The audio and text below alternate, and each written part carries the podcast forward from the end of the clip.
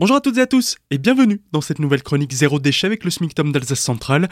On est aujourd'hui avec Frédéric Lefebvre de l'atelier Grune pour parler réduction des déchets dans la salle de bain avec notamment des recettes de masques et de gommage. Oui, bonjour Pablo, bonjour à tous. Oui, donc aujourd'hui bah, on va un petit peu parfaire notre gamme. Alors on va commencer aller par un masque anti-âge. Une petite recette, donc on va utiliser de l'huile végétale de rose musquée. Donc là on va partir pour 20 ml avec 10 ml d'huile végétale d'argan pour 4 gouttes d'huile essentielle de cyste et éventuellement de l'huile essentielle de géranium également. Il suffit juste de mélanger, de secouer. Intéressante parce que là on va avoir une conservation un peu plus longue. Donc là on peut la maintenir environ 3 mois. Toujours en revanche pensez à la garder au frais. Ensuite nous avons un masque qui est vraiment basique. Oui là un masque pour euh, tout le monde. Là je vous conseille de le faire euh, sur votre peau euh, une à deux fois par semaine. Ce masque va permettre de nourrir la peau. À effectuer si c'est possible après le gommage dont je vous donnerai aussi la recette évidemment du gommage. L'ingrédient de choix, ben, évidemment, c'est l'argile. L'argile, encore une fois, là, vous voyez, on reste bien dans le naturel. L'argile verte qui convient bien aux peaux grasses. Pour les peaux plus sensibles, préférez l'argile blanche. L'huile végétale qui sera préconisée sera à choisir selon votre type de peau. Donc là, pareil, vous pourrez avoir un peu plus de détails si vous le souhaitez. Une huile végétale qui convient à chaque type de peau, c'est la macadamia parce qu'elle est intéressante. Elle contient aussi des oméga 9. Le masque doit être euh, riche en acides gras pour un résultat procurant plus d'éclat et plus de pureté. Donc je vous donne la recette. Une cuillerée à soupe d'argile blanche pour une petite cuillerée à soupe d'huile végétale pour deux gouttes d'huile essentielle de petits grains bigarade pour les peaux sensibles et les peaux mixtes. Deux gouttes d'huile essentielle de camomille noble. Celle-ci, elle va calmer et apaiser votre peau. Vous mélangez délicatement. Vous rajoutez soit un filet d'eau, donc je vous conseille soit plutôt de l'eau de source ou de montagne, ou un hydrolat. Donc euh, les hydrolats, ce qu'on appelle également aussi des eaux florales, sont intéressantes. Euh, n'oubliez pas, elles sont très très nobles. Vous mélangez tout ça et vous appliquez sur l'ensemble du visage et du cou. Et enfin, nous avons le gommage qui se fait aussi tout aussi rapidement que les autres recettes. Ouais, tout à fait. Toujours aussi simple et toujours si économique, surtout ne l'oubliez pas. Là, on va utiliser donc du bicarbonate dont on a largement parlé. Bicarbonate, donc le plus fin possible hein, au niveau de la granulométrie, avec une huile végétale aussi de votre choix. Euh, renseignez-vous, informez-vous, cherchez, documentez-vous sur les bienfaits des huiles végétales, c'est toujours très très intéressant. Là, on va utiliser simplement quelque chose d'hyper naturel, c'est le sucre en poudre. Donc on va mettre 4 cuillères à soupe de sucre en poudre pour une cuillère à soupe de sel fin, pour 2 ou 3 cuillerées à soupe d'huile végétale type olive, amande, euh, etc.